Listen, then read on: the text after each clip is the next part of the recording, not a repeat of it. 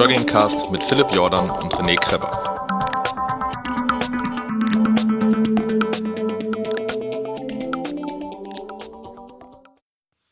Liebe Girls, liebe Boys, wenn ihr in eurem Browser als Suchbegriff Kappenschmiede und Fat Boys Run eingebt, dann findet ihr eine wunderschöne blaue Trail-Lauf-Cap, äh, die ihr für 25 Euro erstehen könnt. Es sind noch ein paar Bestände da. Ähm, darüber hinaus würden wir uns freuen, wenn ihr unsere Crowdfunding-Plattform patreon.com slash fatboysrun euch mal näher anschauen würdet und uns vielleicht da mal was in unserem virtuellen Klingelbeutel dalassen könntet. Ähm, Ihr habt zum Beispiel jetzt auch ermöglicht, dass ich mir hier so ein Audio-Interface plus neues Michael geholt habe, sodass äh, meine Audioqualität in Zukunft besser sein wird. Vielen Dank dafür, vielen Dank, äh, nee, nicht vielen Dank, viel Spaß mit der jetzt kommenden Folge. Tschüss.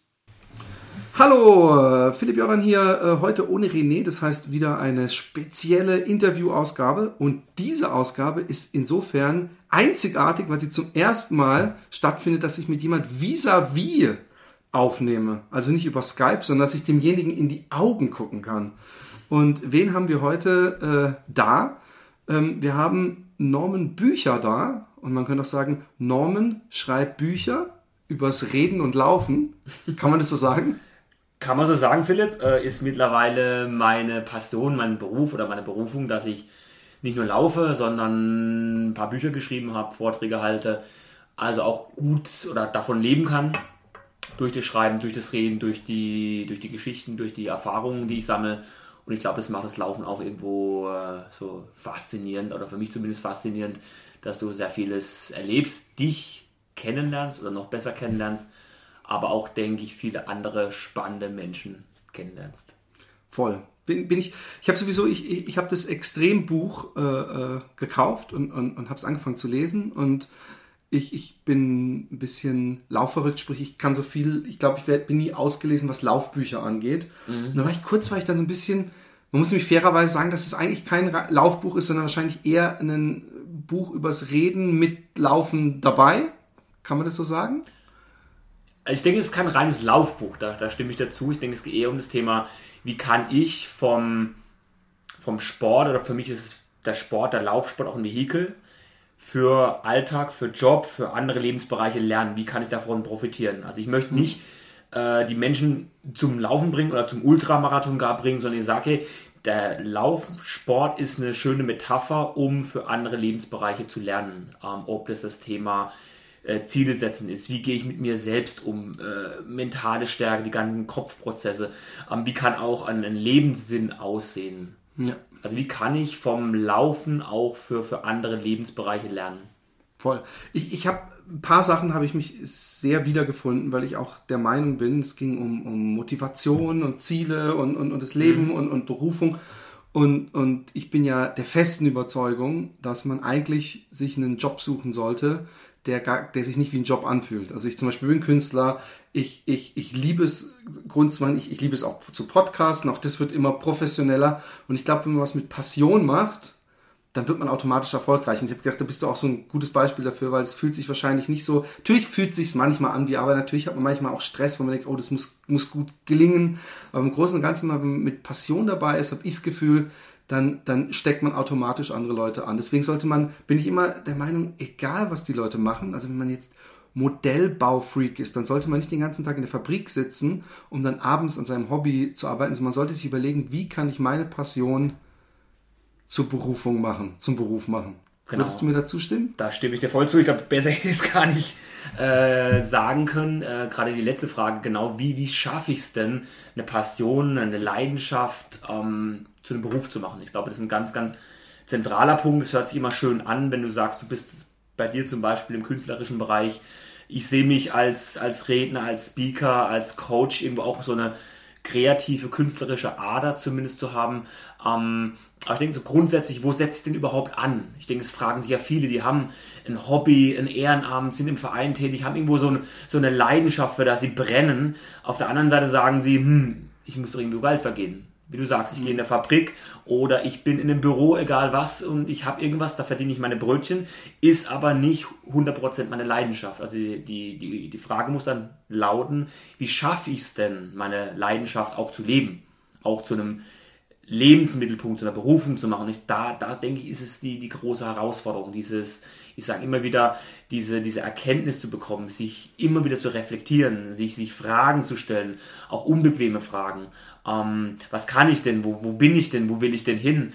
Also das ist ja nicht ein Prozess oder ist ja nicht eine, Sache, die machst du von heute auf morgen einmal Fingerschnipsen und hey, ich habe meine Berufung gefunden, was immer so häufig leicht assoziiert wird, wenn du ähm, gerade im Profisportbereich dann junge Kerle siehst, hey klasse, Mitte 20, fahren schicke Autos, verdienen Kohle, ähm, haben ihren Sport, ihre Sache zum, zum, zur Berufung gemacht. Ich denke, das ist nicht unbedingt ein, Beispiel, den wir groß äh, folgen müssen oder sollen. Ich denke, jeder für sich muss sich Fragen immer wieder fragen und da sind wir beim Punkt, das ist ein Prozess, der dauert Monate, der dauert unter Umständen Jahre.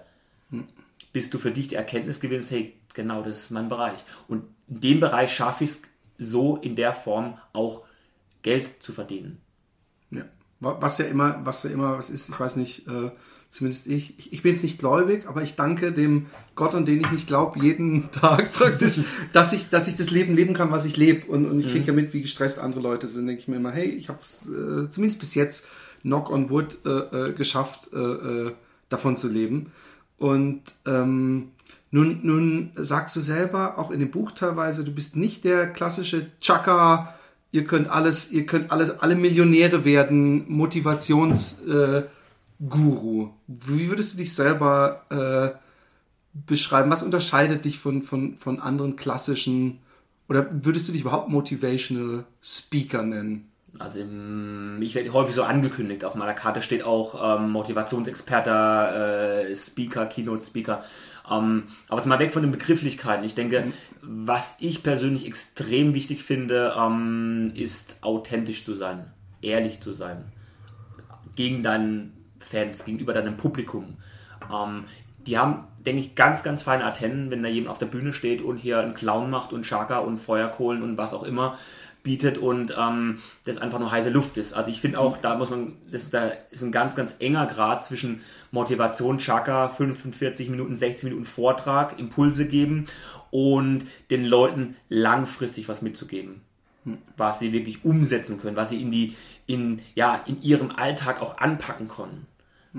Und äh, wie gesagt, ich bin da eher ein Freund der, der, ich sage jetzt mal, eher stillen Motivation, auch wenn man mich auf der Bühne erlebt. Ich bin nicht hier Chaka und jetzt brennen wir alle ein Feuer ab, sondern sehr authentisch. Ich bringe nur Beispiele aus, aus eigener Erfahrung, zeige an eigenen Geschichten, an eigenen Bildern, ähm, was ich für mich gelernt habe. Es muss nicht für, für einen anderen eins zu eins auch so sein. Überhaupt nicht. Ich denke, also jeder, du könntest auch im Grunde in, von einem Saal sprechen, wo alle äh, an einer Gehbehinderung leiden und du würdest dieselbe Message transportieren können. Es muss nicht unbedingt sich immer mit dem Laufen. Nein, überhaupt nicht. Genau. Ich sage einfach, das Laufen ist eine Metapher, nicht mehr, nicht weniger. Ich will keine Läufer heranzüchten oder alle zum, zum Ultramarathon bewegen, sondern ich sage einfach, es ist äh, ein Vehikel, von dem du lernen kannst, ob du jetzt Banker bist oder ähm, eine Behinderung hast oder im Krankenhaus arbeitest, was immer du machst. Ich glaube, gewisse Dinge bringen dich in jedem Lebensbereich oder können dich in jedem Lebensbereich weiterbringen.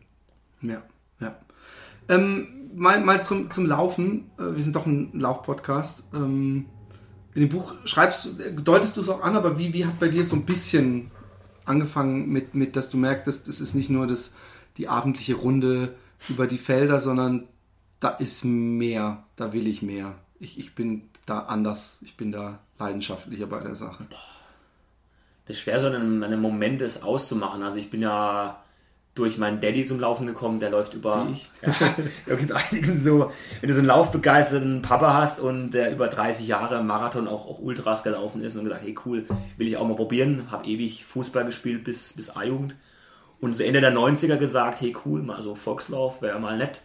10 Kilometer gemacht, dann Halbmarathon probiert, auch geschafft. Und da schon gemerkt, hey, so Laufen an sich, ja, ganz, ganz nett gegenüber Mannschaftssport. Du bist individuell, machst deine Sache, hast deine Ziele. Mhm. Anfang 2000 ersten Marathon gemacht. Deutsche Weinstraße, mehr schlecht wie recht, egal, durchgekommen. Und äh, ein Jahr später wiederum nur erste Mal Ultra, erste Mal 100 Kilometer Biel, so Kultlauf. Okay, gleich ein Jahr nach dem ersten Marathon. Ja, 2001 war das. Und ich weiß nicht, wie ich es gepackt habe, aber knapp 18 Stunden gebraucht, bin da irgendwie humpeln angekommen. wollte danach auch nie wieder laufen, aber Das kennt man ja. Kennt man ja, Direkt ne? danach sagt man immer solche Sachen. Yep, never ever again. Aber ein paar Tage später sah das anders aus. Hab dann schon wieder Pläne geschmiedet, gesagt, hey, cool, so schlimm war es ja nicht. Mach mal weiter. Hab dann in demselben Jahr noch weitere Marathons gemacht. Und also da ist schon so die, diese, diesen Laufvirus, da hat es mich gepackt und gesagt, cool, hey, Laufen ist so, so mein Ding. War aber zunächst so eher auf, auf Mittelstrecken bis Marathon bedacht. Marathon immer schneller laufen, so unter drei Stunden wollte ich. Dreimal probiert, dreimal gescheitert. Hat sie nicht wirklich Bis heute geklappt. nicht Nee, gemacht? bis heute. Ich habe es Okay. wirklich dreimal probiert, so 2002, 2003. In Venedig, in Paris, in Köln, dreimal das Ziel gesteckt. Äh, Und auch richtig drauf trainiert ja, mit Intervall. volles, volles. Ding, volles Programm. Intervall, Ernährung, alles angepasst. Manchmal damals, äh, ja, Anfang, Anfang 20, ähm, also nicht wirklich lauferfahren, noch, ich denke so von, von, von vom Erfahrungsschatz nicht so weit, aber ich wollte es packen, so als Jungspund gesagt, hey, geil. Dreimal probiert, dreimal gescheitert und es war für mich so ein, so nach dem dritten Mal irgendwo so eine, so eine Erkenntnis zu sagen, hey, hm, auch mit Unzufriedenheit, ich wollte dann Laufen ganz irgendwo sein lassen, war dann in Jahren Australien so Backpacking, habe so ein bisschen Abstand gewonnen zum Sport. Und dann war ich zu vier zurück wieder in Deutschland und gesagt, hey, ähm, probier es nochmal. Laufen, ja, aber jetzt mach mal eine andere Richtung, eine andere Zielsetzung. Geh mal, geh mal auf die Ultras. 2-1 Aber habe den ich, hattest du ja schon gemacht. Den habe ich einen gemacht. Wie gesagt, Biel, es war für mich so einmal probiert, so ein Haken daran. Aber ich habe es nie weiter ähm, forciert, nie gesagt, hey komm, Ultras, geil, will ich immer machen. Aber du bist auch direkt von Marathon zu 100. Du hast keinen Ja. 60 Kilometer Lauf oder irgendwas in der Richtung. nee, okay. nee. Gleich auf die 100. Ähm, ich weiß nicht, ob es wirklich klug war, aber für mich war damals auch so Biel so der Kultlauf, äh, so dieser Mythos wollte ich, wollte ich erleben. Aber habe ich danach nicht weiter verfolgt. Es war wirklich so dann Marathon auf Zeit, auf Geschwindigkeit, auf Tempo. Und das hat mich so irgendwie so ja, unzufrieden gemacht. Wie nah warst du denn Disziplin. an deinem Ziel eigentlich, wenn ich fragen darf? Ich habe, ich glaube beim ersten Mal Venedig war ich am, da war ich noch relativ nah dran, 308. Okay. Dann zweites Mal 309, ein halbes Jahr später. Und gesagt, die alle guten Dinge sind drei, ich probiere es in Köln nochmal. Okay, und da waren es War mein erster 322, da war es dann völlig, Okay. völlig, völlig weg. Ich habe auch gemerkt, so, das war so eine, so eine Quintessenz und Erkenntnis. Ich habe mich dann wirklich so, so reingesteigert, so vom, vom Kopf her, ah, fixieren, visualisieren, mental, mentale Prozesse, Mentaltraining gemacht, ähm, aber sowas, so, so, so, ein- so ein Verkrampfen, keine gesunde Anspannung, so ein Verkrampfen da. Bist du dann immer zu schnell losgelaufen auch? Oder hast du dann, wann, wann hast du immer gemerkt, man merkt, man guckt doch immer auf die Uhr und merkt dann irgendwann, scheiße, das wird knapp? Das war schon teilweise bei der, bei, nicht mal bei der Halbzeit, nach so 20, 21 Kilometern gemerkt, oh, jetzt wird's, ich bin gerade noch so auf der Zeit, aber die Beine werden, werden schwer. Aber ich behaupte mal, so jetzt mit, mit ein paar Jahren Abstand dazwischen, ähm, viel, viel vom, oder fast nur Kopfsache, dass ich mir einfach zu Ja, stark ja, fixiert, zu stark unter Druck gesetzt habe und gleichzeitig noch nicht die Erfahrungswerte hatte, wie, Ja. wie ich sie aktuell habe. Okay. Also dann bist du zurückgekommen aus Australien, wo übrigens auch ein paar schöne äh, Geschichten mit Krokodilfarmen und Co. Äh, ähm, in dem Buch sind. Und dann, ähm, wie, wie kam es dann, was war der, der erste Ultra nach Biel dann? Dann, lass mich überlegen, bin ich 2004, Ende 2004 war ich wieder in, in Deutschland und bin dann 2005 auch wieder in Biel gelaufen. Das war dann wieder der, der, der nächste Ultra und äh, zwei Monate später bin ich in der Schweiz noch eingelaufen, den Defi. Val de Travers und waren so 70 Kilometer, schöner, schöner Aber mit Höhenmeter. Ultra. Ultra, ein paar Höhenmeter dabei. Aber es war so für mich dann gemerkt, okay, Ultra, ähm, einfach auch so ein Experiment, zu sagen, ich starte, mir geht es nicht um Zeit, nicht um Ranking, ich laufe, um zu genießen. Mit der Herangehensweise bin ich, bin ich angetreten. Das habe ich 2006 vor allem dann gemacht, mit äh, vier Ultras in vier Monaten, also pro Monat, alle vier Wochen ein Ultra. Das war für mich damals, boah, probiere ich, konnte ich mir gar nicht vorstellen. Habe dann wirklich so Rennsteig war dabei, Lappland Ultra Schweden, Swiss Alpine zum ersten Mal und den CCC am Mont Blanc 2006. Das waren so wirklich vier Ultras in einem für mich damals noch sehr, sehr engen Zeitfenster. Aber für mich so gemerkt, das ist alles gut gegangen. alles gut gegangen. Und vor allem der, der letzte, das war der CCC Mont Blanc, der hat mich so angefixt. Ähm, geil, Berg. Wie viele Kilometer hat der? Der hatte damals noch, wann waren es? 86 Kilometer, 4.500 Höhenmeter, mittlerweile ist es ein bisschen mehr. Aber der hat mich so angefuchst, so dieses Thema Trail, Ultra Trail, Ja. Laufen bei Nacht, mit Berg, mit Natur. Und da war ja so nach dem CCC für mich das Ziel klar, nächstes Jahr machst du komplett UTMB. Okay, und das war dann, das wird am, am, am äh, äh, ich muss sagen, fast schon enttäuschend kurz abgefrühstückt am Anfang des Buches. Kommst du da nochmal drauf zurück eigentlich? Oder? Ja. Ah ja, okay. Also beim ersten Buch Extrem, die Macht des Willens, ist wirklich für mich so der, der rote Faden. Ich habe das Buch auch 2009, 2010 geschrieben. Also ich habe ja 2007, 2008, 2009 war ich dreimal am, am Mont Blanc, dreimal UTMB. Und für mich war der Lauf so, so ein, oder ist ein roter Faden für das ja. erste Buch gewesen. Also es beginnt als, als äh, Appetizer, als Intro in das ah, Buch hinein okay. und kommt im weiteren Verlauf immer wieder zu verschiedenen Themen ah, schön, dazu. Schön, schön. Mhm. Okay, ich habe schon gedacht, ach Mano. Nee, nee, also da kommt, ich bin, noch nicht, mehr. bin noch nicht durch. Ähm, ähm, und äh, dann hast du die Trail-Liebe entdeckt. Äh, dann, dann, fragt man natürlich sofort, ähm, Western States äh, äh oder was hast du alles auf deiner Bucketlist? Äh, Leadville, Hard Rock? Nee, gar nicht, gar nicht. Ich war, wie gesagt, so eher so hier zunächst zumindest äh, in Europa behaftet. UTMB, viele in der Schweiz gemacht, Gondo, mhm. Swiss Alpine. Ähm, Spanien auch was? Spanien war ich äh, Al-Andalus, Al-Andalus Ultimate Trail habe ich gemacht, äh, Stage Race.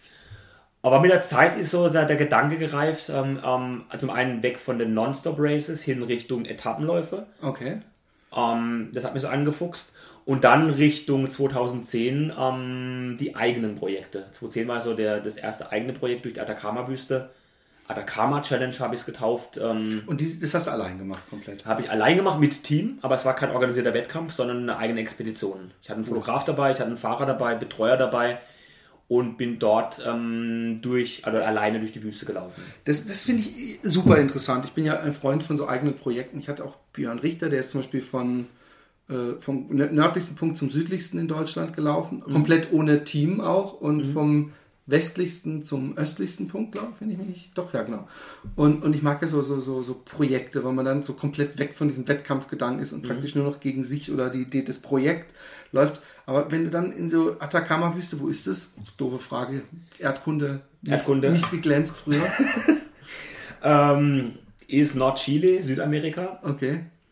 Und ist, oder gilt als die trockenste, höchstgelegene Wüste. Und der hat mich schon seit, seit vielen, vielen Jahren fasziniert. Ein Kumpel war schon ähm, vor ein paar Jahre zuvor dort und der hat mir die Bilder gezeigt, erzählt und gesagt, hey geil, da, da will ich auch hin, will ich auch erleben. Und war für mich so auch so ein, so ein Startpunkt zu sagen, hey, jetzt machst du nicht ein organisiertes Event, sondern ich mache mal eigene Projekte. Aber Eigenes Team dabei. Kanntest du, ich meine, man, man, man, das Schöne ist, ich will ja in die, die, die Name-Wüste nächstes Jahr und da weiß man, okay, das sind irgendwelche Leute vor Ort, das sind irgendwelche Leute, die haben sich erkundet vorher. Und, und hast du da jemanden gehabt vor Ort oder hast du einfach so dir die, die, die Landkarte genommen und gesagt, okay, ich laufe von hier nach hier und dann muss das Team halt da und da sein? Oder wie, wie hattest du irgendjemanden Ortskundigen in der Planungsphase dabei? Oder wie muss man sich das vorstellen? In der Planungsphase war der Kumpel, den ich eben erwähnt habe, dabei. Der hat mir auch mit, mit Kartenmaterial äh, versorgt, mit äh, Militärkarten, mit Straßenkarten. Und da habe ich mich schon orientiert, auch dann immer wieder seinen, seinen Rat eingeholt.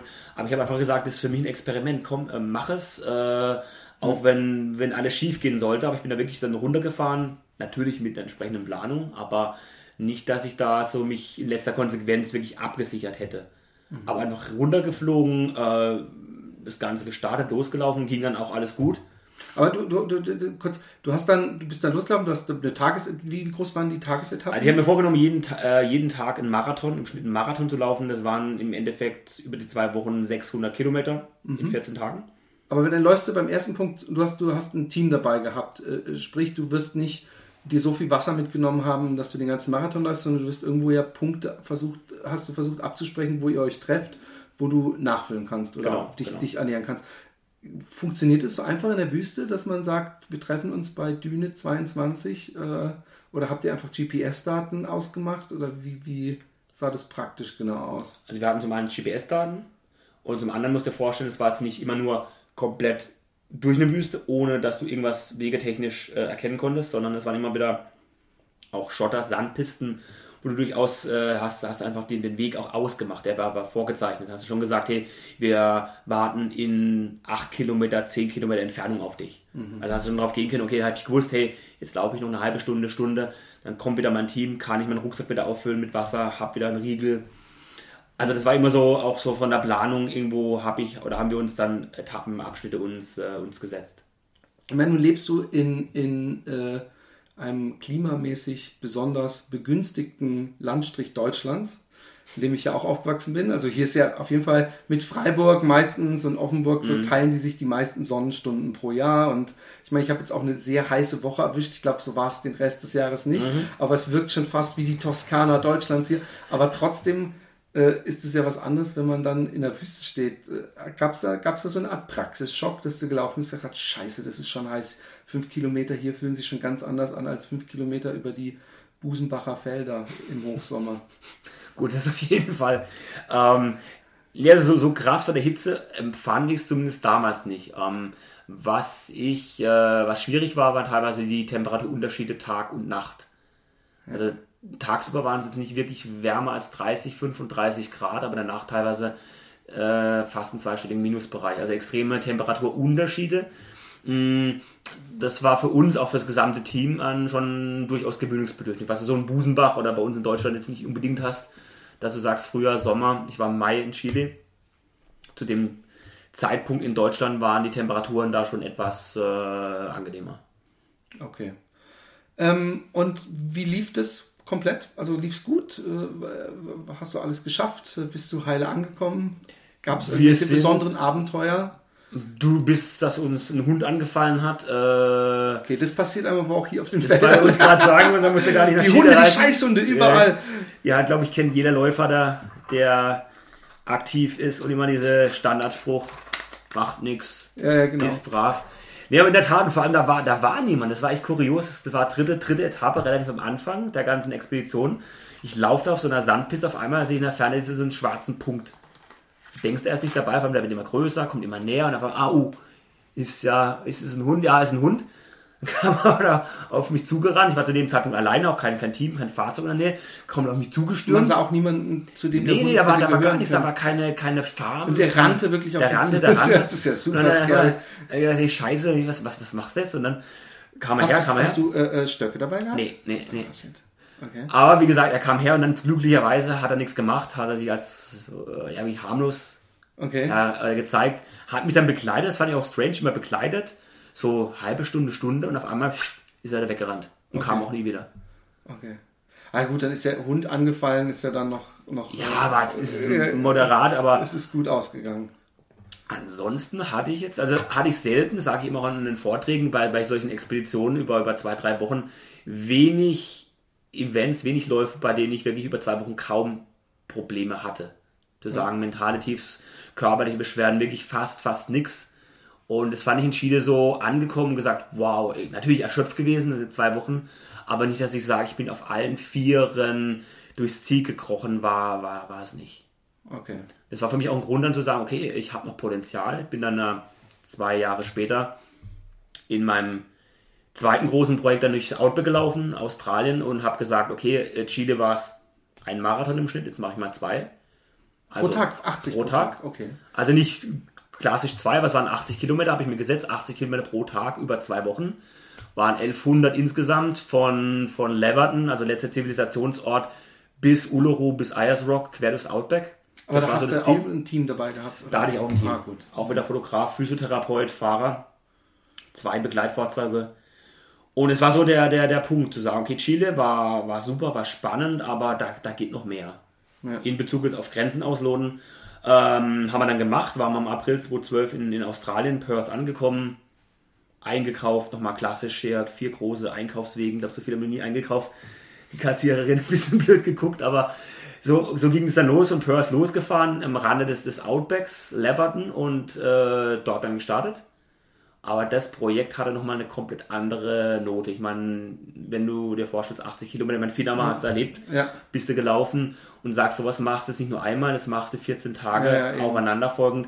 Also habe ich Läufst gemerkt, du die 80 dann komplett am Stück durch? Nee, du machst wahrscheinlich auch mal kurz zwischendrin Pausen, um dich ein bisschen zu schonen, ne? Also, oder... ja, ich mache Pausen, ich mache auch wirklich, dass ich sage, ich setze mich mal 20 Minuten hin, Ja. esse was, was Vernünftiges, äh, stärke mich und ähm, laufe dann wieder weiter. ja. Und läufst wahrscheinlich in sehr moderater Geschwindigkeit. ja, ja, klar. ja. Was aber das Ganze nicht trotzdem nicht zum Spaziergang macht. Nee, es war es noch nicht. Also die, die ersten sechs, sieben Tage war okay, aber ab Tag 8, zweite Woche, habe ich gemerkt, so Schienbein, da Okay. ist ja was. Und habe dann klassisch, was im, sagen wir, im Langstreckenbereich äh, nicht nur unüblich ist, äh, Shinsplints, Schienbeinkantensyndrom.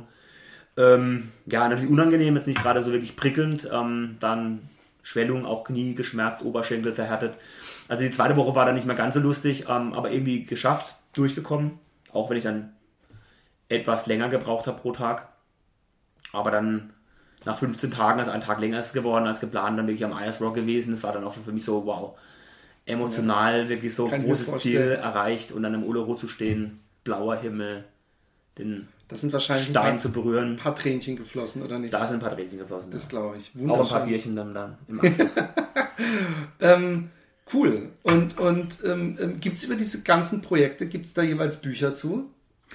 Gibt es mehrere gleich. Also ich habe gerade nochmal auf diesen Ayers Rock Run to the Rock war, der war der Name des Projekts, habe ich äh, unter anderem ein Bildband äh, verfasst.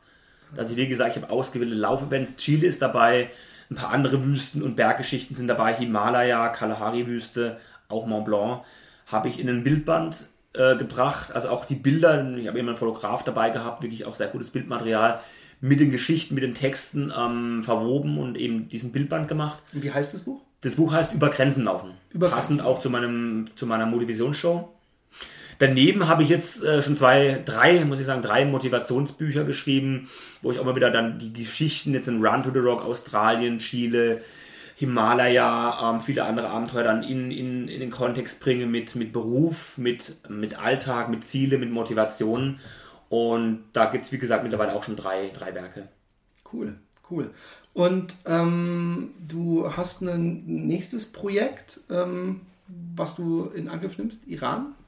Iran, genau, ganz aktuell bin ich mitten dabei in der, in der Vorbereitung, geht es im Oktober hin. Läufst du da auch durch dieses, der, der äh, Raphael war ja in dieser heißesten Platz der Welt. Das war auch im Iran. Ja, aber war, glaub, war in der Ludwüste. Gibt es ja Genau. seit glaub, diesem Jahr einen neuen organisierten Lauf Genau. in der Ludwüste. Ich gehe in die Kavir-Wüste, das ist die das ist eine Salzwüste. Ah, okay. Oh, Die ist ein bisschen schön eher im Zentrum, bist mehr Richtung Afghanistan, Pakistan-Grenze schon, im Osten Irans. Ich gehe mehr ins Zentrum, in die Kavir-Wüste, mache dort eine Nord-Süd-Durchquerung, aber komplett alleine. ist für mich so ein, habe ich in der Gobi schon gemacht vor zwei Jahren, aber jetzt nochmal im Iran wirklich autark. Gehen wir gleich nochmal, Mhm. bevor wir, dann gehen wir nochmal zurück zu Gobi, ganz allein. Wie hast du es dann, hast du dir, wie viel, wie groß war der Rucksack? Oder hast du dir ein Wägelchen hinten dran geschnallt? Ich habe keinen Rucksack, ich habe mir so, so, so in der Gobi zumindest noch einen Babyjogger gehabt, auch umbauen lassen. Und in diesem Babyjogger hatte ich dann alles dabei. Also wirklich Essen für zwei Wochen, Klamotten, Zelt, Schlafsack, alles, was ich Wie gebraucht viel habe. Liter Wasser hattest du damit? Oder gab, wusstest du von Wasserstellen? Ich musste von Wasser stellen. Also es war die große Kunst, wirklich zu sagen, ich brauche Wasser, Quellen. Wasser war das einzige Gut, was ich dort nicht oder von Anfang an mit durchtragen konnte, rein vom Gewicht natürlich logistisch etwas schwierig. Und wirklich jeden zweiten, dritten Tag habe ich gewusst, ich brauche eine Wasserstelle, ich habe einen Brunnen, ich habe eine Zivilisation, ich habe ein paar Nomaden, die ich dann äh, gefragt habe, hat auch, hat auch wunderbar geklappt. Aber ist, ich meine, man liest ja immer wieder Geschichten, gerade wenn man, ich, also ich lese ja viele Bücher über so Ultrageschichten und, und, und so ein GPS ist gut, aber manchmal kann es auch einfach spinnen und dann bist du natürlich, wenn du dann mit deinem Babyjogger irgendwo in der Wüste stehst und du findest die Wasserstelle nicht, läuft da nicht die Angst ein bisschen mit auch? ich würde es nicht als Angst bezeichnen. Ich denke, vielleicht ist es Angst, aber ich finde Respekt, finde ich, Ja. ein treffenderes Wort. Ich habe Respekt gehabt von, von, von der Versorgung vom gesamten Projekt, auch Respekt über, über zwei oder insgesamt, ich war über drei Wochen in der, in der Mongolei, allein zu sein, kein vertrautes Gesicht, keine, keine Menschen um dich zu haben, auch alleine durch eine Wüste zu gehen, auch alleine dann nachts äh, mitten in der Wüste im, im, im Zelt zu, zu nächtigen. Also das, das war für mich schon ein komplettes Neuland. Also wirklich da dieses, was ich immer in Vordringen, in meinen Büchern predige, out of comfort zone, wirklich bewusst aus der Komfortzone rausgehen, Neuland betreten. Und es war in der Tat für mich so. Das sehe ich jetzt im Iran beim, beim kommenden Projekt, äh, habe ich schon so eine gewisse Vorerfahrung durch die Gobi, sehe ich es ein bisschen anders. Aber damals Gobi so wirklich one oder first time ähm, alleine Wüste fand ich, da hat schon, hat Ja. schon gekribbelt. Ja, ja vor allem, äh, man, man, man hat ja vorher nie die Erfahrung gemacht, tagelang nur mit sich selbst alleine zu sein. Ich mache es im Schwarzwald, mache ich mir da gerne so Mini-Auszahn, selbst wenn nur für einen Tag, 24 Ja. Stunden ist mal raus, zack. äh, Westweg bis in Teufelsmühle hoch, ähm, aber da bist du nicht wirklich abgeschnitten. Da hast du mal einen Wanderer, hast einen Biker, da ja. weißt du, ich bin eine halbe Stunde wieder in, in einem Dorf, also ja. da kennst du, da bist du noch in der Komfortzone drin, aber wirklich in einem fremden Land, fremder Kulturkreis, alleine zu sein, du weißt, jetzt kommt mal im Umkreis von 40, 50, 60, 70 Kilometern ist da, ist da mal nix. Ja. So ein Babyjogger, das ist so ein, du musst mir jetzt vorstellen, wie so ein Kinderwagen oder irgendwas, was du dir am Bauch schnallst und hinter dir ist oder ist es was, was du vor dir herschiebst? Sowohl als auch. Also du kannst das Teil als, äh, als Ziehwagen nehmen, das habe ich auch gemacht in der Gobi, im Prinzip über den Hüftgurt, das hinter dir herziehen. Du kannst es aber auch als, als, äh, als Fahrradhänger benutzen, also du kannst wirklich so vielseitig verwenden. Ich habe es mir so ein bisschen frisiert oder ähm, umbauen lassen, dass es wirklich rein als, als Ziehwagen und das ging, hat das laufergonomisch irgendwas, lehnt man sich dann nicht eher automatisch ein bisschen mehr nach vorne oder ging das? Es ist gewöhnungsbedürftig, sag mal so. Es ist, Gab es so Stellen, wo du dachtest, scheiße, Mann, das funktioniert hier überhaupt nicht in dem Sand, so ich komme nicht voran und, und, und so ein bisschen... Also in der Wüste, ganz ehrlich, da, da, da ging es, da kam, da kam die Frage nie auf. Es war, als ich die ersten zwei Mal hier in Deutschland zum ersten Mal mit dem Teil trainiert habe, habe ich gedacht, nee, kein, kein Bock. Also rein von, von der Ergonomie, sondern das ist eine ganz andere Laufbewegung von, von, wie du sagst, du, du lehnst dich eher nach, nach vorne, du hast einen anderen Armeinsatz, du musst den gesamten Oberkörperbereich nochmal ganz anders einsetzen. Also es ist ein ganz anderes Laufgefühl, mit so einem Teil zu laufen. Und wirklich die ersten zwei Male in Deutschland gedacht, ach nee. Und da habe ich nur mit 20 Kilo äh, trainiert im Gewicht. Im Endeffekt waren es in, in der Gobi fast das Doppelte, 40 Kilo gezogen. Hm. Aber da ging es, du, du gewöhnst dich dran. Das war für mich auch so eine Erkenntnis. Du, du fängst an und denkst, hey, scheiße, es ist schwer, es macht keinen Spaß, ich habe keinen Bock. Aber ich, ich habe es dann gemacht und nochmal gemacht und nochmal gemacht. Und mit der Zeit wurde es wirklich äh, nicht nur erträglicher, es hat sogar Spaß gemacht. Ja, das kann ich mir gut vorstellen. Aber ich kann mir auch gut vorstellen, dass man das Moment davon denkt, oh mein Gott. Und jetzt hat sich bewährt und, und ist das dasselbe, was du auch im Iran anwenden wirst? So? Nee, ich habe es ein bisschen optimiert. Ich fand jetzt rückblickend den, den Babyjogger nicht ganz so passend. Ich hatte auch äh, in einer anderen Expedition in Patagonien auch äh, ein technisches Problem. Es ist die Achse an, angebrochen. Oh, und insofern entschieden, also der Babyjog an sich jetzt für, für die Art, was ich mache, sprich eine Laufexpedition, nicht unbedingt das beste Gefährt. Und habe jetzt den, den Bandpacker, einen, äh, wirklich einen, einen Wagen, einen Ziehwagen, der genau für so eine Sache konzipiert wurde, ähm, ausgewählt. Wie muss ich mir das vorstellen? Wie so ein Buggy mit einer drehbaren Achse vorne? Oder, äh, Einfach ist das eine Metallplatte, eine Metallplatte für das Gepäckstück. Das fixierst du mit, mit, ähm, Spannern, ja. mit Spannern und hast links und rechts zwei, zwei Räder. Und das Ganze wird auch über den Hüftgurt äh, gezogen. Kann sich, das Ding kannst du klein machen, kannst du ein normales Gepäck äh, unterbringen für, für das Flugzeug. Ähm, ist super flexibel, ist, ist leicht. Ähm, also gegenüber einem Babyjogger ist normal für mich ein, ein deutlicher Fortschritt. Und mit dem trainierst du auch schon? Oder hast Trainiere schon, habe ich schon trainiert, bin immer wieder dabei. Jetzt natürlich Richtung, Richtung Iran, Richtung Oktober immer mehr. Also, wo ich sage, das ist, ist praktisch, macht Bock, mit dem zu trainieren. Wie, wie doof wird man angeguckt, wenn man hier über die, durch, durch die Natur läuft und einem so Hunde. Äh, äh ja, die Leute gucken schon. Das ist. Äh, ähm, aber auch da, ich bin überzeugt, das ist so, so, so ein Trend. Ich meine, ich kenne den Ben, Ben Größler, der das Ganze macht, produziert und vertreibt auch gut. Und der bestätigt mir auch, das ist ein Trend, da kommen immer mehr. Also ob es Läufer sind, ob das ähm, Pilgerer sind, ähm, also die sagen, sie möchten sich von A nach B autonom, autark fortbewegen, ohne Team und ohne organisierten Lauf. Und ja. so ein Wegelchen, also für so eine Sache finde ich es äh, richtig geil, richtig gut. Okay. Und Iran, äh, ähm, ich weiß aus, aus, aus ganz verschiedenen Ecken, dass Iran so unglaublich toll und gastfreundlich und, und so anders, als man sich vorstellt, mit allen Klischees und politischen und was weiß ich was. Aber wie, wie bereitest du dich darauf vor? Was warst du schon mal im Iran? Oder, oder hast du da jetzt jemanden, der, der ein bisschen ortskundiger ist, der dir geholfen hat? Oder äh, wann, wann willst du überhaupt hingehen? Oktober, es ist eine gute Zeit für die, für die Wüste. Es ist nicht zu heiß, nicht zu kalt. Ähm, ähm, ich habe viel gelesen über, über Iran. Ich habe verschiedene, das mache ich grundsätzlich immer bei solchen Expeditionen, Leute, die das Land gut kennen, schon intensivst bereist haben, einfach, dass ich die frage. Ja. Habe hab ich jetzt auch im Iran gemacht oder bin immer noch dabei zu sagen, ganz banal, wie läuft es mit dem Visum ab? Wie sind die Sicherheit? Wie sind die Infrastruktur? Kann ich dort in der Ecke überhaupt laufen? Gibt es da Wasserquellen? Hm. Also einfach um so ein Gefühl, ich glaube, so für mich immer so wichtig, so ein Gefühl zu bekommen für, für Land, für Leute ähm, auch mittlerweile natürlich durch, durch Internet, du hast unglaublich ja, viele Informationsquellen. Wie gesagt, Bücher gelesen, gibt es tolle, tolle Bücher ähm, über, über den Iran. Einfach, ich sage, hey, ich, ich kann mir schon ein Bild machen, auch jetzt in meiner mentalen Vorbereitung. Ich sehe mich dort laufen, nehme gewisse Dinge vorweg, hey, von, von, von wie schaut es da überhaupt aus? Wie, wen begegne ich dort? Ja. Und, und wie viel hast du da auch, also ich meine, klar, du wirst dich natürlich an den, die, die Strecke wird wahrscheinlich ein bisschen bestimmt von, von den Wasserquellen, die, die mhm. du äh, äh, passierst, aber ähm, wie, wie viele Kilometer hast du dir da vorgenommen pro Tag oder insgesamt und, und äh, wie, wie, wie ist die Planung? Mm, die Planung ist 700 in zwei Wochen. Okay. Also Schnitt plus minus 50 pro Tag, also mit, klar, mit dem ganz Gepäck, 40 Kilo. Ja. Das ist so Planung, aber du weißt wie, das ist spannend an solchen, an solchen Projekten, was dann wirklich vor Ort äh, sein wird. Äh, ich glaube, hier zu Hause, stilles Kämmerchen, so zu planen, nee, 50 pro Tag, das ist immer leicht oder relativ leicht ja, also ja. hingeplant, aber wie es dann wirklich vor Ort ist, ähm, das ist nochmal was anderes. Und gerade ein Land wie Iran, denke ich, äh, wird, wird, wird spannend. Aber kann, erlaubt einem äh, äh, die Wüste überhaupt so eine Flexibilität, dass man sich umstellen kann? Weil wenn du jetzt sagst, äh, ich will am Tag 50 Kilometer laufen und äh, die nächste Wasserquelle ist sowieso in 50 Kilometern Abstand, dann kannst du natürlich nicht sagen, hey, es läuft hier doch viel schlechter, ich laufe nur mhm. 20 und dann sitzt mhm. du ohne Wasser da. Also du bist ja schon ein bisschen, oder ist, sind die Wasserquellen so günstig verteilt, dass man da flexibel ist? Nein, ich habe schon klar, mein, mein, mein Plan, mein Zeitplan ist auch, auch irgendwo, irgendwo ein, ein sportliches Ziel. Ich sage nicht, ich möchte mir für die 700 Kilometer, wenn ich das in 14 Tagen sage, auch ich habe halt äh, zweimal so lange gebraucht, einen Monat. Ähm, also ich habe auch einen sportlichen Anspruch an, an mich, an das Projekt.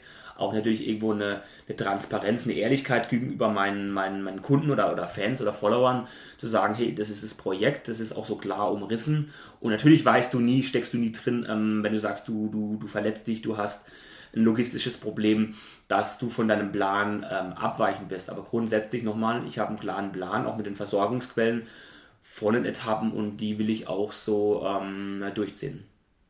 Cool.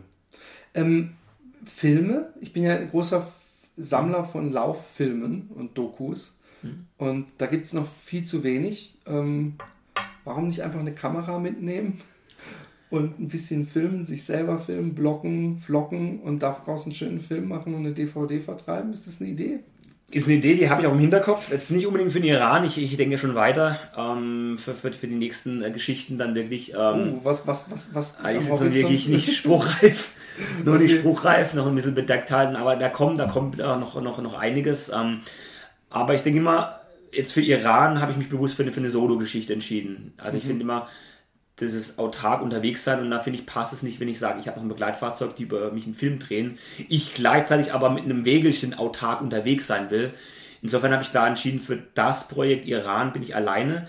Ähm, mir ist bewusst, dass natürlich auch bedeutet, es ist ähm, nicht die Qualität, auch Quantität an Bildern, an Videosequenzen da, als wenn ich jetzt natürlich ein Team um mich hätte, die das Ganze auch dokumentieren, ja. ganz klar.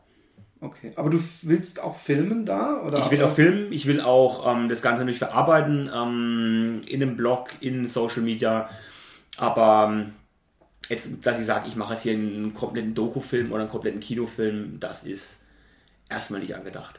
Okay. Mal was ganz anderes, ich habe äh, mhm. lustigerweise... Ähm, den Finama war ja mein erster, gut, ich bin mal einen 55 Kilometer Trail gelaufen, aber Finama war der erste so ein bisschen längere Lauf. Und ähm, da habe ich ja dich gesehen in Jölingen, glaube ich, irgendwo bei so einer Versorgungsposten.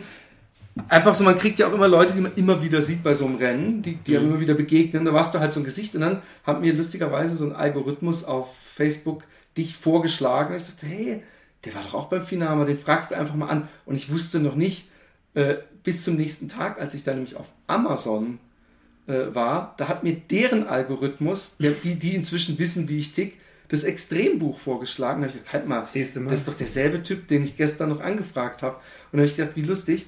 Und ähm, ähm, wie, wie, war das dein erster Finama? Ich gehe mal nicht davon aus. Ähm, und wie, wie, wie, erzähl mal ein bisschen vom Finama, wie du den empfunden hast.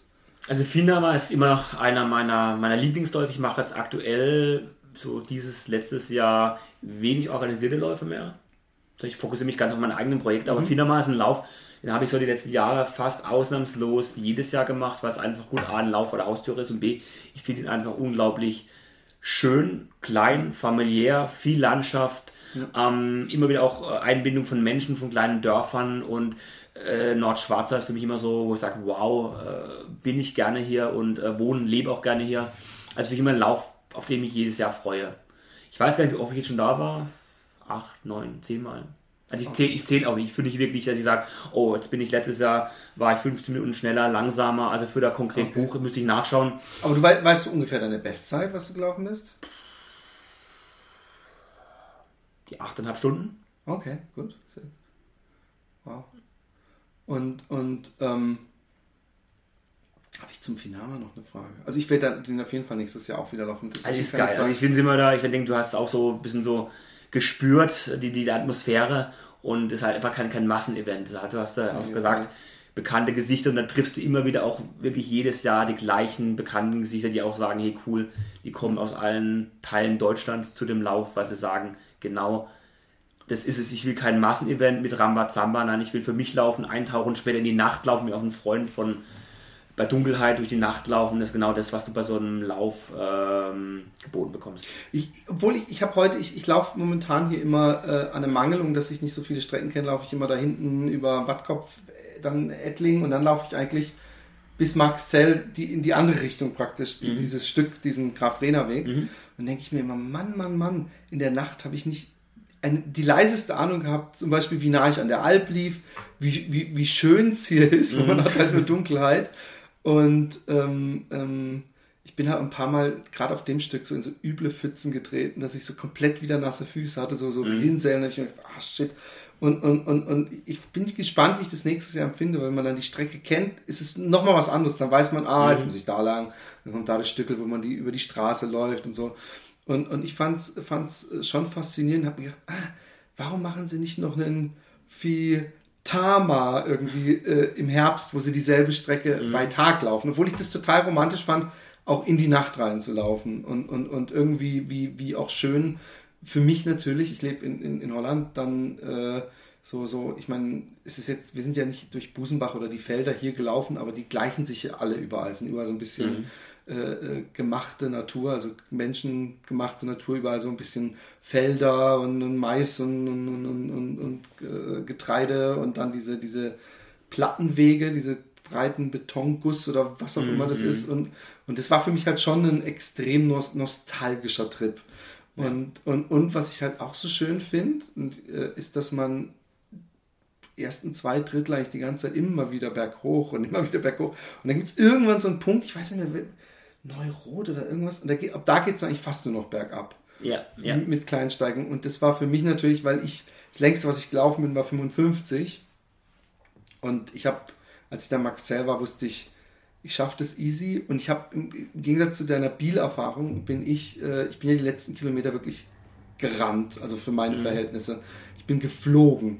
Und, und ich habe mich so gut gefühlt. Und das Erste, was ich zu meinem Vater gesagt habe, als ich im Ziel angekommen bin, so, ey, ich könnte noch locker 20 Kilometer laufen. Und deswegen habe ich mich jetzt auch für den Taubertal 100, kennst du den zufällig? Der sagt mir was. Ich war noch nie dort, aber der Name Das ist da von Rotenburg und es ist nämlich auch eine Richtung, also es ist kein Rundkurs und durchs Taubertal und 100 Kilometer halt. Und, und da habe ich gedacht, das wird auch so ein schöner Landschaftslauf und diesmal halt dann am Tag und ich, da trainiere ich gerade für. Und, Cool. Und, und schade, dass du den nicht kennst. Ich hätte es mal so gerne von jemandem gehört. Aber es gibt, es gibt so viel. Das ist das Schöne. Das Schöne, glaube ich, in der, in der, in der Szene kommt immer mehr, äh, ob nonstop, 100 Kilometer, noch länger, Etappenläufe. Das ist, äh, Hast du mal so ein Non-Stop-Ding, so ein 24 Stunden oder sowas gemacht? nee, ich habe auch einmal, einmal, ich bin ehrlich, ich habe, also bin ich so ein klassischer Freund von 12, 24 Stunden noch länger, so dieser, dieser Rundenmodus. Aber ich habe einmal in der Tat, das war vor acht Jahren ist es her, in Sachsen gibt es den sächsischen Mount Everest Treppenmarathon. Oh Gott. Ja, oh Gott, du sagst es. Das klingt du ganz du schmerzhaft. hast eine, du hast eine Treppe, Spitzhaustreppe, so ein Weinbaugebiet, und die führt hier einmal hoch, ich glaube, es sind 387 Stufen. Okay. Und diese Treppe, du darfst du 100 Mal rauf und runter. Oh Oben noch so eine kleine Runde, unten so eine kleine Runde. Und hast Was du, heißt kleine Runde? Also insgesamt hast du äh, mit den 100 Runden 84,4 Kilometer, also zwei Marathons. Oh Gott. Hast aber durch die Höhenmeter, und das ist das Schöne, hast du 8848. Also Ah, deswegen Mount so viel, Everest, jetzt genau. versteh's. Lustig. Und die Sachsen, also cool, wie sie das aufgezogen haben, so kleines familiäres Event. Also das war so der erste und bisher einzige Lauf, den ich wirklich so klassisch in diesem Rundenmodus gemacht habe. Aber, aber jetzt mal ganz 8000 Höhenmeter. Ich habe mal irgendwann über so einen Treppenhaus-Marathon irgendwas gelesen und der Typ, der konnte, äh, ich weiß nicht, was war der Runners oder Running, glaube ich, ähm, der konnte dann eine Woche nicht mehr gehen. Deine Oberschenkel nach diesem Lauf? Es ging, also das Schlimmste war irgendwann das Bergablaufen. Ja, genau. Das, Und vor allem, ich bin ein Typ, der relativ langsam bis moderat beginnt. Und da hast du Leute gehabt, die sind losgezogen, als gäbe es keinen Morgen. Haben mich da dreimal überrundet, das war wie gesagt so ein Rundenmodus. Und ich habe dann spätestens so die meisten nach Runde 60, 65 wieder, wieder überholt. Ja. Weil die total eingebrochen sind. Also wirklich, du hast gemerkt, so mit zunehmendem Rennverlauf, die, die Oberschenkel, vor allem halt das Runterlaufen, diese Schläge, das war, war nicht wirklich prickelnd. Da fragt man sich, also ich, ich, ich habe es schon auf dem Cast gesagt, ich, ich bin, bin lange Strecken und so, alles geht für mich eine Welt auf und ich weiß, es gibt so viel, wie du es gerade sagst, es gibt so viel, was man erleben kann. Deswegen verstehe ich auch nicht, wenn Leute so, so laufen und dann sagen, ja, jetzt habe ich Marathon gelaufen, jetzt höre ich auf oder ich habe jetzt kein Interesse mehr, weil für mich finde ich, es gibt sowas und wenn, wenn mir die Ultras langweilig werden, dann kann man Etappen rennen und dann kann man immer noch mal an seiner Marathon-Bestzeit schlüsseln oder so. Es, es hört eigentlich nicht auf. Aber, aber diese 24-Stunden-Rennen, also auch zum Beispiel, es gibt ja wirklich auf einer normalen Tatanbahn so, der, da hört's, also es mag ja ein spirituelles Erlebnis sein, aber dann denke ich mir, da, dann lieber die Natur genießen äh, äh, äh, und, und, und so Treppen, Gott, da krieg, ich, da krieg ich Schmerzen in den Oberschenkeln. Was war denn dein schönstes Lauferlebnis? Uh.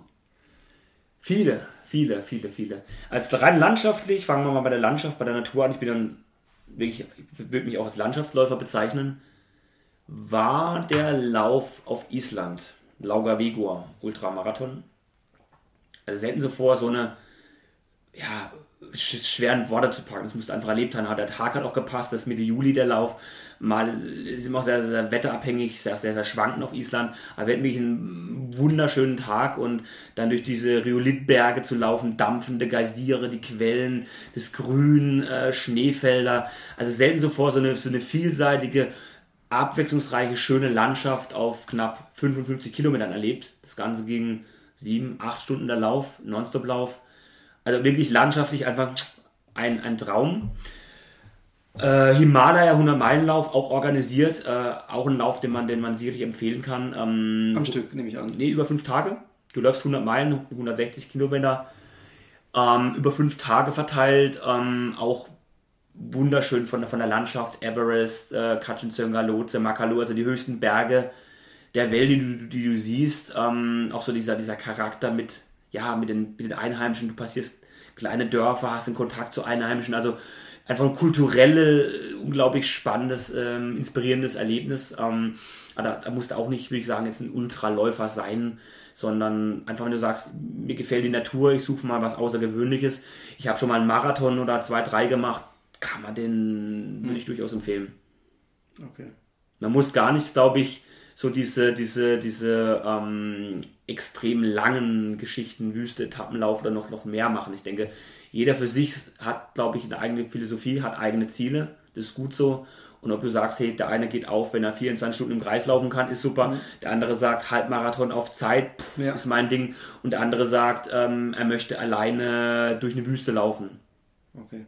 Und gab es für dich mal so, so, so ein Lauferlebnis, jetzt mal pur aufs Laufen, wo du irgendwie dachtest, jetzt bin ich, jetzt bin ich leer und dann kam auf einmal nochmal so ein zweiter. Also für mich war nämlich beim Finama so, dass ich die letzten Kilometer auf einmal so extrem euphorisiert war und geschwebt bin, wirklich flau. Ich hatte nie wieder, seit, also das ist ja nicht so lange her, aber ich hatte noch nie vorher so ein Lauferlebnis und, und, und, und das war da, da, da, nicht nur vorher die Natur, alles wunderschön, aber das, dieses Dahinschweben und im Flow, das kennt man ja manchmal, gibt es ja die Tage, wo es einfach läuft, wo man einfach so, so wo es einfach so Spaß bringt.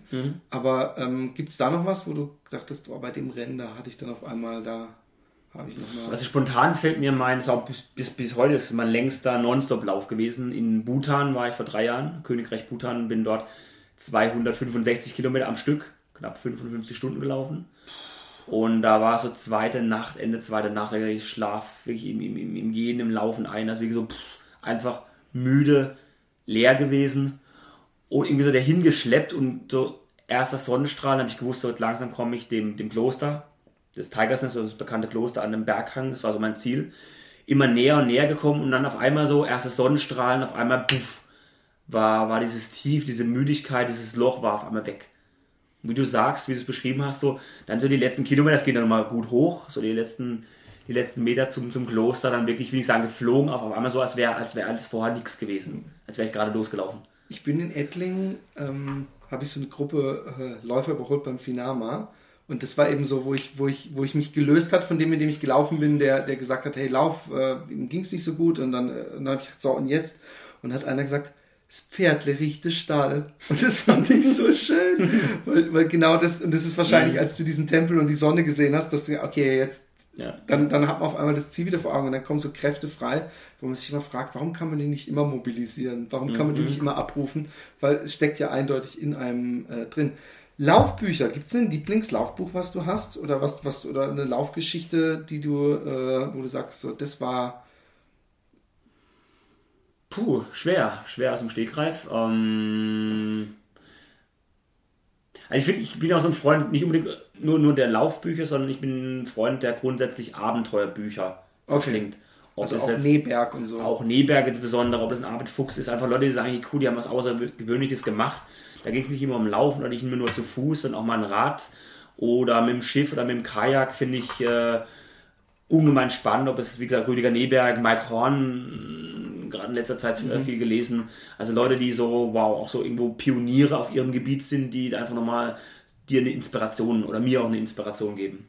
Okay. Also gibt's, ja, gibt's kein, gibt's auch ein Laufbuch, was du besonders Also ich müsste jetzt lügen, ich habe in letzter Zeit wirklich auch keinen Laufbuch Ja, ja, ja, gelesen. Äh, also ich müsste jetzt lügen zu sagen, ja, das super, habe ich gerade verschlungen. Also war es wirklich, wie gesagt, in letzter Zeit eher so das Thema. Abenteuer in unterschiedlichen. Facetten äh, gelesen und beleuchtet, anstatt jetzt ein reines, ein reines Laufbuch.